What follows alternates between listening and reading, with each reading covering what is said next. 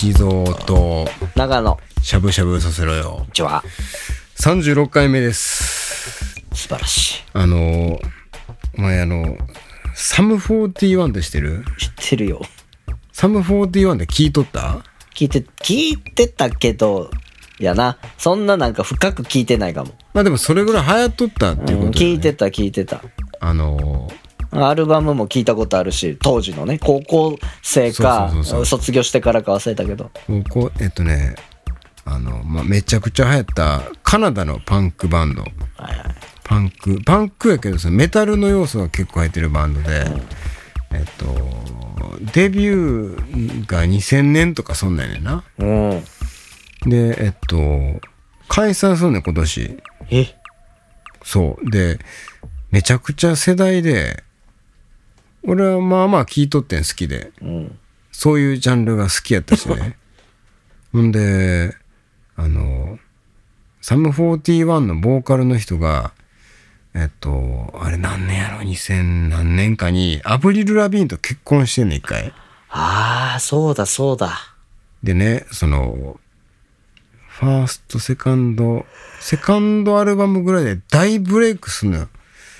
世界中で。うんでもあのもう超スターみたいな感じになってでその次に出したアルバムであのなんかもうそれ確立させるみたいな時があってなもううんもう世界のスーパーバンドみたいな位置づけをもう確定させたみたいなもう超ノリノリの時にアブリル・ラビーンと結婚すんねん。うんで、アブリル・ラビーンも超ノリノリその時。で、お互い、その、まあ、世界中で活躍しているし、まあ、なんか、あの、特に当時ロックバンドがブレイクしてた時代洋楽のロックバンドが特に日本でも入ったし、で、その、うあるアメリカ中心ではあるが、えーどっちもカナダ人なんですよ。アブリル・ラビーンもね。その、かなあの、サム41も。で、結婚して、超ノリノリの時に。で、えーその数年後に、えーうまくいかなくなって、えー離婚すんねんけど、うんその矢先に、そのボーカルの人、えっ、と、サマーソニーで日本で大阪に来てる時に、えーバーで飲んでて、こう、暴行事件に遭うわけですよ。うんで、なんか、パンクバンド、ちょっとこう悪ぶってる感じのキャラクターやってんけど、暴行事件って言っても、殴ったんじゃなくて、殴られた側やね。うん。で、え私生活も割とボロボロ、みたいな。うん。で、あれ？なんか、ダサいぞっていう風潮が生まれ始め、うん。で、その後、えっ、とね、作曲そのものは多分、ボーカルの人が中心でやってんねんけど、えっ、と、その、サム41っていうバンドの音楽性みたいなのを決定づけてた、はいはい、まあ、特色を一番作っとったのがギターの人やってんけど、うん。さっき言ったそのパンクバンドやけど、メタルの要素が多かったんうん。当時メタルってもうなんかちょっと下火っていうかね時代に合ってなかったけどそれをなんかこう面白くもかっこよくみたいな感じで音楽の中に取り入れてたういいバランスのその味を出したギターの人が脱退したりとか。うん。ねなんかもううまいこといけへんくなっちゃって。っていうことがあってうん。なんかちょうどその辺の時期に俺なんかは離れてるわけ。もう他の音楽聴いたりするし、なんかもっとこうふなんでしょうね。そのもうちょっと深いところに入ってたりね。だけどなんかずーっと気になってちょこちょこ聞いてきてうん今に至る。で2000何年やろ16年ぐらいにうん。あので、まあ、その間俺が離れてた時期離れてるって言ってもなんかなんかちょっとずつ追いかけてんねんけどさあのそのボーカルの人が結局アル中で割と大変なことになって私生活もよりボロボロになるみたいな、うんえーのところからだんだんその人として回復したところでギターの人が戻ってくんねん2016年ぐらいに。うんで、そのギターが抜けてる間に別のギターが入ってきたりしとってんけど、うんその人が入って、もともと入ってた人も抜けずにそのまま継続して、でも、超仕上がった状態で復活するみたいなすんな。うん。で、そこもこう、チラチラ横目で追いかけてて、あ、なんか、サム41帰ってきたわみたいな喜びがあったりして。うん。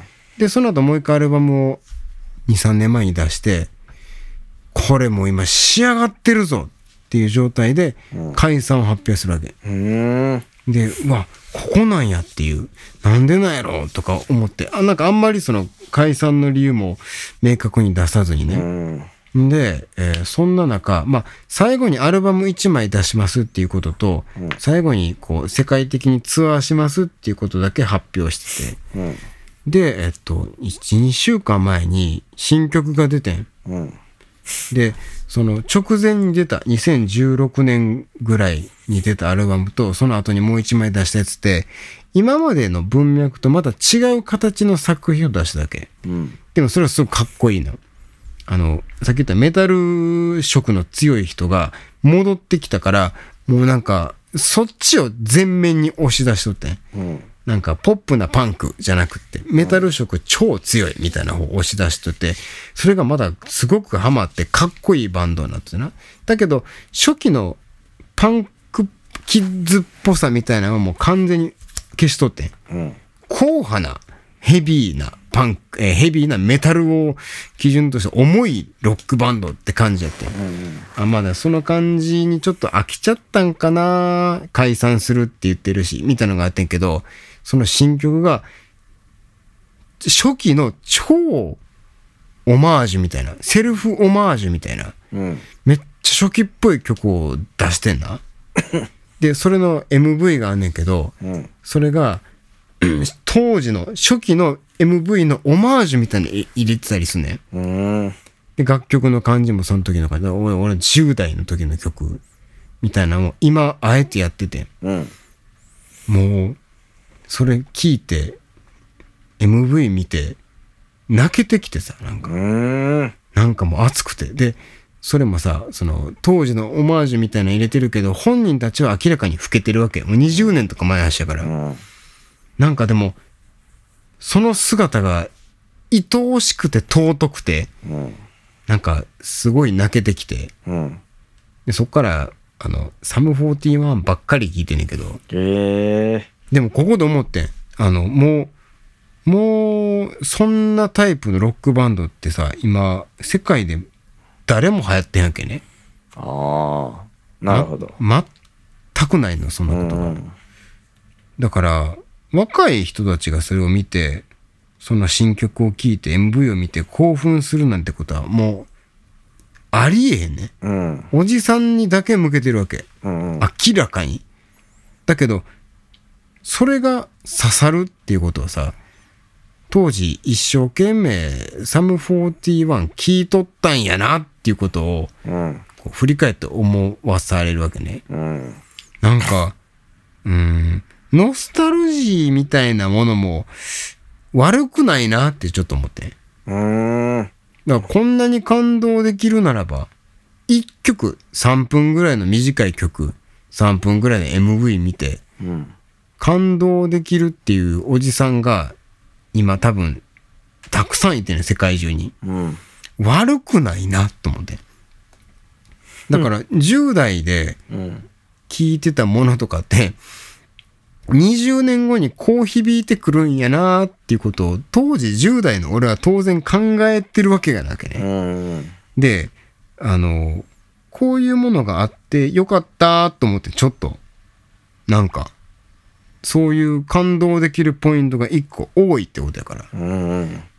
そんなんを同じ高校時代を過ごしたお前にうん。ちょっと話したかってっていうのと、うん。そういう感覚って、あの頃からの20年後の俺たち。ってある？るなんかこれを他の人に聞きたくて、同じ世代の人に。20年後。で17ぐらいの時にうん。見てて、うん。しかもその頃からずっと続いてて、うん。要はだから昔の作品を聞き返したりとか、うん。見返して泣けるとかじゃなくて、今本人たちがまだ現在進行形ってことでしょ？ちゃんとおじさんになっててそれがしびれるみたいなことってないかもな。ないんやないと思う。だって、現在進行形はないな。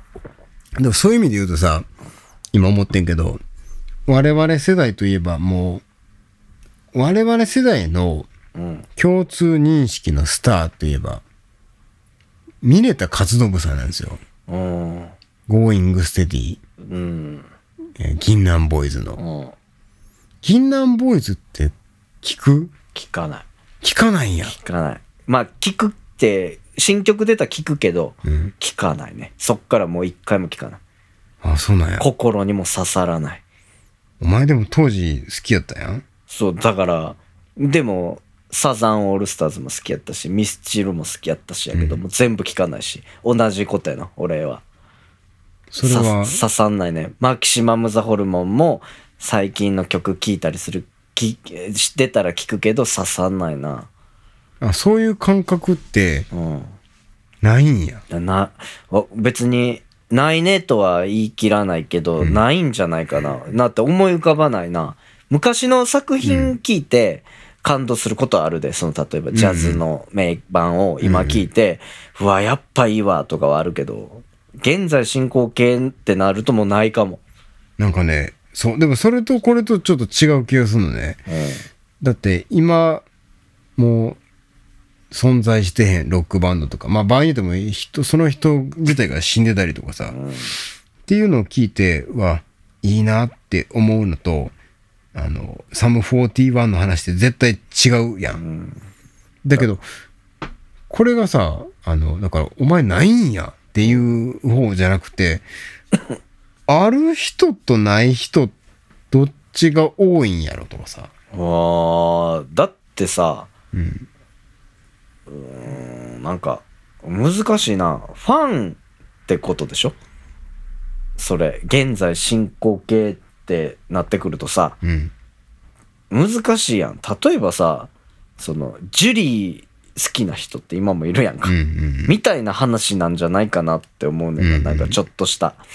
だからなあの、まあ微妙な俺ずっと追ってたわけじゃない横目でチラチラ見てたぐらいねサム41の最近のやつ聞いてないからあれやけど、当時のままの、当時の雰囲気の感じやった感じで、若者からしたら今、きき受け入れれないんじゃないかなっていうならば、うん結構やっぱり厳しいよな。そういうの聞くの。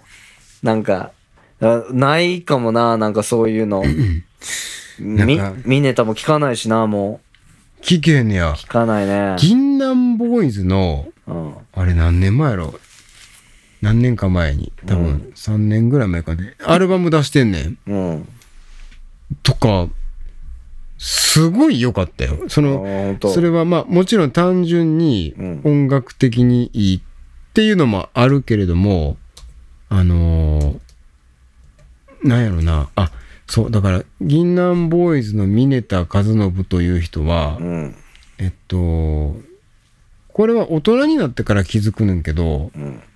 めちゃくちゃ音楽オタクやねこの人うん。音楽オタクっていうのはいろんな音楽に詳しいとかそういうこともあるしうん。ある一時期の例えば90年代のこういうジャンルに取りつかれた人だったんだとかさうん。それがある種まあその人にこうの血肉を作っているとも言えるしある種の呪いのようにうん。その人をこう形成してるようにある部分のジャンルに特化した人っていうのがうん。今の作品聞くと分かったりするねん。っうん。ていうのも明らかなオマージュがあったりとかうん。明らかなオマージュっていうのもあのなんやろなメロディーが一緒ですとか歌詞が似てるとかじゃなくてうん。音像っていうかなうん。音そのものがあもうあの曲のあれなんやみたいなのをはっきりやったりするのねうん。でもあの「Going Steady」といえばうん。いわゆる「ゴイ捨て」ですよねうん。あのそういうものって全然感じさせへんわけ。まあ、いわゆる青春パンクですよ。うん。うんと、まあ、歌もうまいんだか下手いんだかわからない、うん。なんかがなってたりとか。若者の情熱的なもので。そうそうそう、こうなんか、うん、モラトリアムを大声に変換して叫んでますみたいなね。で、えー楽器もこうなんかテンポが速い、ガチャガチャしてるみたいな感じやったのが、大人になってきて、それの表現方法が、なんか、ちゃんと成立してきてるわけ。うん。だからオマージュができたりするんだね。うん。っていうこの人の成長もやしあなるほどこの人はこういう人だったんだっていうのがうん。言語歌詞で語られるのではなくて音で表現されるっていうことに泣けてきたりするの俺は。うん。この時代の流れみたいなこととなんやろうね長生きしたいと思うというかそういうの聞いてるとちょっと追いかけたくなる感じだけどこれまあファン心理といえばファン心理なんやけどうん。その人がやってることを永久に追いかけ続けたいっていうのとはちょっと違ったりするのよ。うん。その人が作るものを知っていたいっていうのはあるけれども、それはファン心理なんやと思うんだけどね。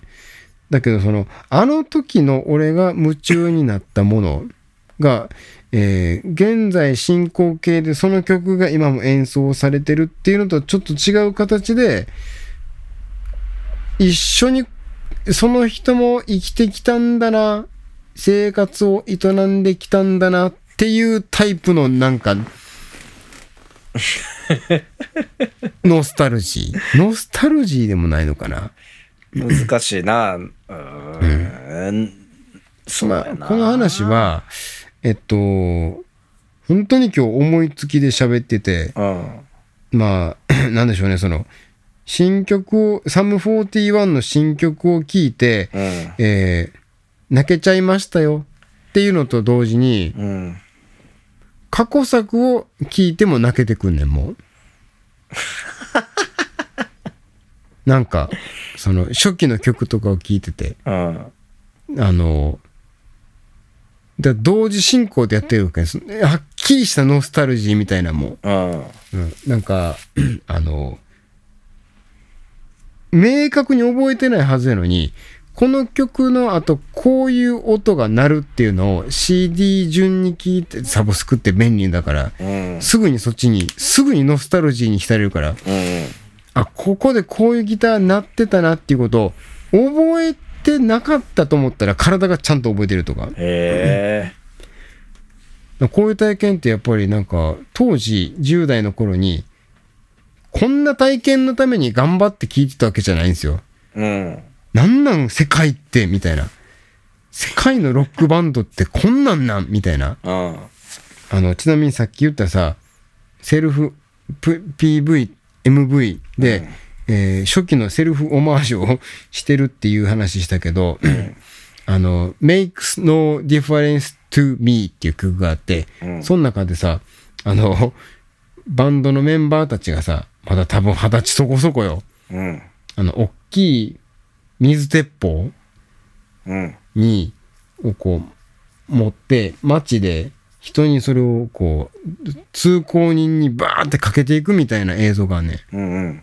それ超初期の曲、まあ、デビュー曲みたいな曲の PV がそんなんやけど、あの、かけられてる人の顔にぼかしかかってんね。へえ。ぼかしがかかってて、えっと、多分、マジでやってんねん。それ、マジって？ほんまに通行人にかけてんねん。ああ、そういうことね。そう、演出じゃなくて、みたいな。で、当時、いや、世界やばって思った理由の一個がそこやね。通行人に海外のロックバンドは水鉄砲で水をかけるんだっていう衝撃があったわけ。こんなん日本じゃありえへんと。いうん。や、多分海外でも本来ありえへんやけど、でもそれをちゃんと MV に使えてたわけ、当時。うん。当時も、今 YouTube 流れてるけど。はいはいはい。まあ多分、当時もめちゃくちゃやったんやけれども、まあでも一応商業的な作品として、そういうのを使える、こう、まあなんかまだ時代の流れみたいなのがあったんでしょう。うん。っていうのを明らかな形で新しい曲の中で、あの、やってんねん。うん。水鉄砲で人にぶっかけていくみたいな。うん。それは演出として明らかにね、ぼかしてないから。はいはい。なんか、あの、当時、それを見て、なんじゃこれ世界はっていううん。感覚を覚えつつ、それをなんか知ってるっていう優越感もあるわけよ、ちょっと。なるほど。あああ、あれね、あみたいな。これでもおじさんのたしなみなんでしょうけれども。なるほど。そうか。む難しいとこやな。なんか、すうん、まあだから20年も活動するバンドが少ないっていうところにも落ち着いてくんねんけどさ。あのーうんと、難しいと感じる理由は、うん。ないからなんやろなっていう。うん、ないね。ないんやな。別に、でも、なんか、聞かないでしょとも思ってないし、なんか、ないだけやな。ほんまにないだけで。うんうん。そうやな。ミスチル今聞くって言ったら絶対聞けへんし。ミスチルを、だから新曲聴いたとて、うん。ミスチルなんかまさにずっとやってるじゃないですか。うん。だから最前線やんか、まだ。うん。それ、今、まあ多分、聞くことあるでしょ？聞くことあるなんかあるあるある。でもそれは、当時のそれとは、繋がってこないってことでしょ？繋がってくんの？繋がってきた上で、つながるつながる。だってさ、あの、同じやん。まあ、曲作ってる人一緒やし、とか、ね。一緒やし、曲の癖も一緒やろし。やけど、昔の曲聴いても何も思えへんのに。ああ、あ、なんも思え、ななんと、いダッサいなと思うだけ。やでもそれは、わかるね。昔好きやったものが今聞いたらダサいっていうのはあんねんけど、それはもちろん経験はある。ああんねんけど、それは、なミスチルやからなんかな。いや、違うよ。それは音楽として、自分の別にダサいって、いや、共通認識でしょとかいう話じゃないで、俺の中でやね。ああ、だからそっか、ミスチルみたいな超ビッグネームやから、じゃなくて、関係ない。なんかただただそう感じてしまうだけで、ーんう、わダサーみたいな。鳥肌立っちゃうみたいな。そうなんや。今、いちょ、これ、いな、こんな話ばっかりいいんか分からんけうど、ん。今、今のやつ聞いてもそう思う？思う。だ多分な、ミネタの曲とかも、うん多分、申し訳ないけど、うるさって感じちゃうんやと思う。そう、音がじゃなくてあ、うん。全体的な空気のメッセージ性がうるさって感じちゃうんやと思う。ああ、だからあれか、あの、はっきりと好みが変わったっていう。そう。だまあまあ、だから、多分、アンビエントとかそっちに走ったんやとも思うし、まあジャズですらきあんま聞かなくなったっていうとこもあるし、まあ、ファンクなんかもううるさいし、俺、耳が。あフあ。ァンクとかブラックミュージック、まあラップとかもうっとうしいし、あんま音楽、だからどっちか言ったらもうデジタルサウンドばっかり聞くかな、シンプルで。耳障りしか考えてないような曲の方が聴いて心地がいい。だけど当時、じゃあ、その、銀杏ボーイズ、Going Steady を、うん。あの、に浸水はしてたやんか。してた。明らかにいっぱい聞いて一生懸命聞いてたけど、あの時の浸水感みたいなのは心に残ってんの？いやー、残ってないかもな。だって、唐揚げ好きやったのになんで食べなくなったのみたいな話やと思うで。いや、もう脂っこいやんって。あんなに好きだったのにみたいな話やと思うで。あ、唐揚げ裏切んのっていう話じゃないやんか。別にあの時あの時で好きやったのは、もう今も残ってるけど、ひ引きずれない。もうそれを。10代の時にめっちゃ好きやったものがもう好きじゃなくなってるっていうのが俺そういえばないかもしれへん。もうだからもうそういう話やと思うな。性格の話なんじゃないかな。これはでも、どうなんやろ俺が普通、普通そうやと思うで。普通そうなんかなだって、ジュリーのファン見ててさ、俺、おかしいんじゃないのって思っちゃうもん。ああ、そうなんや。うん、別に勝手やけど、やで。でも、おかしいんじゃないのってやっぱ思っちゃうからさ、まあでも難しい。音楽聴いてんのって思っちゃう。なんかさ、ジュリーがどうとかじゃなくて、うんもっといいのないかなって思っちゃうだけやねんけど、なんかこう、そういう性格の人もいるんやと思う。でもさ、うん。ジュリーの今ライブに見に行く人って、うん。当時、ジュリーに浸水してた人のうん。絶対10分の1以下やん。っうん。てことは、あの時の浸水をもうリアルタイムではなくしてしまってる人の方が多いってことでしょ、きっと。そうでしょ。だから、あの、まあだから、ムーブメントもそうやし、本当に音楽が好きやったんやと思うね。うん。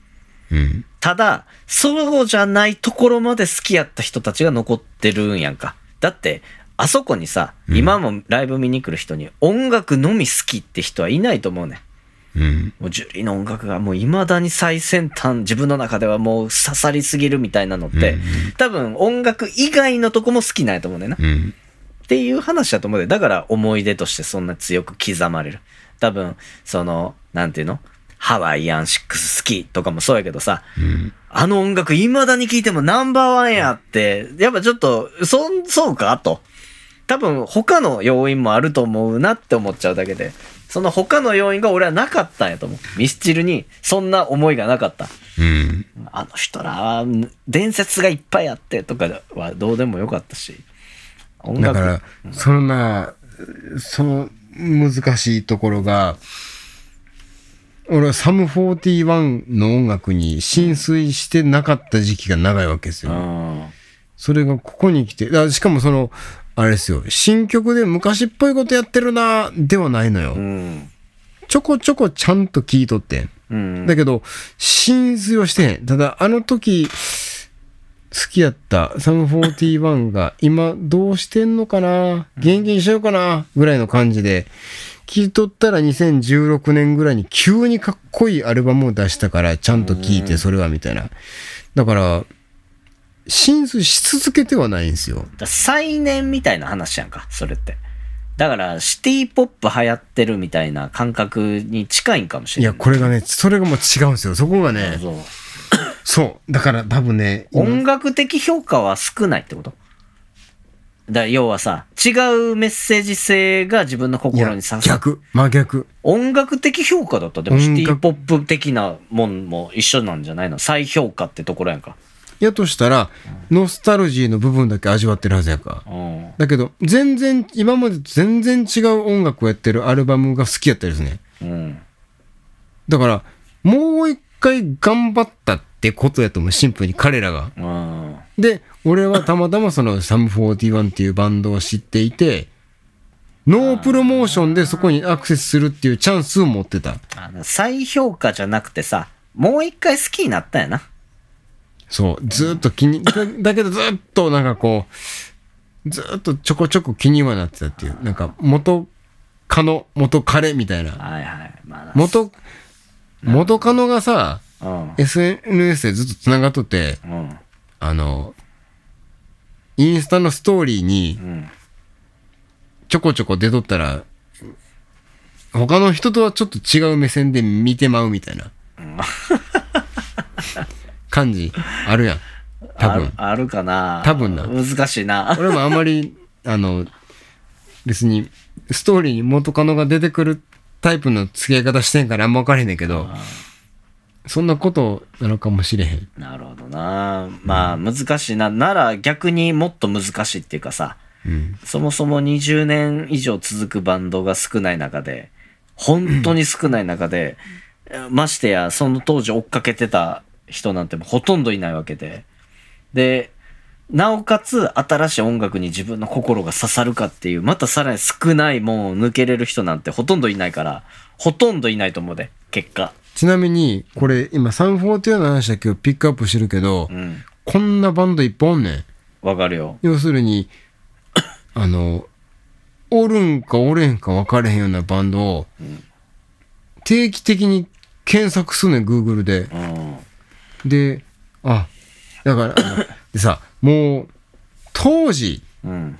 ヒットしたけれども、みたいなバンドって結構おったりすんねんうな。ん。こんなバンドって Wikipedia の日本版にも情報載れへんねん。うん。だから英語の Wikipedia 見て、今、2023年にみたいな情報を追いかけたりするのがいっぱいあんねん。うん。だから、で、サム41はたまたまそこで、ちゃんとつなげてきて、うん。そして、どうやら完結させるっていうのをうん。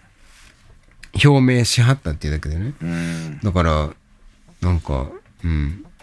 当時の10代の、あの、なんか、熱量みたいなもの、うん。なんかこの、侮れない感というか、うん、少なくとも、俺は、うん。